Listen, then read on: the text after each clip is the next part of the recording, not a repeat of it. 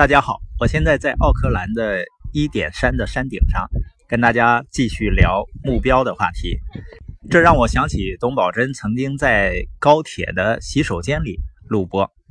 我听的时候呢，就脑补了一下他坐在马桶上录音的情形，隐隐约约还能闻到点洗手间的味道。那你现在有没有闻到花草的清新的香味呢？昨天我们聊了关于目标的第一个注意事项，就是分清优先顺序，也就是你要想有得，就必须有舍。今天我们聊目标呢，就是不要混淆目标和欲望，它们有什么区别呢？合理的目标是你真正需要实现的东西。欲望呢，是你想要但会阻止你实现目标的东西。欲望呢，通常是直接结果；目标呢，是通过努力获得的间接结果。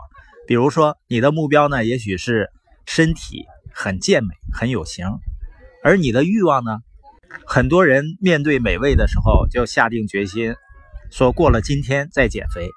你的欲望是想吃好吃的甜食啊，不健康的食物。所以你要屈服于欲望呢，就会离你的目标越来越远。当然呢，也许你的目标是成为一个整天能吃着零食看电视的人，那也可以。你的目标呢，你自己定。但如果你不想成为那样的人，那就需要自律了。所以欲望呢，是指的你想做的事情，而实现目标呢，是要做你该做的事情。这是理性脑决定的。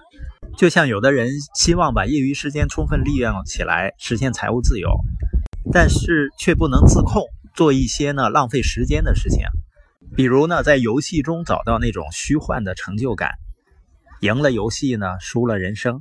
而真正有成就的人呢，他是明确自己真正想要的，然后呢玩达成目标的游戏。所以男人和男孩的区别就是他们玩具的不同。所以，多数人呢被欲望驱使，做一些呢即时满足的事情；而有成就的人呢，他是目标导向，他们先做该做的事情，延迟满足，等有成就了以后呢，再做自己喜欢做的事情。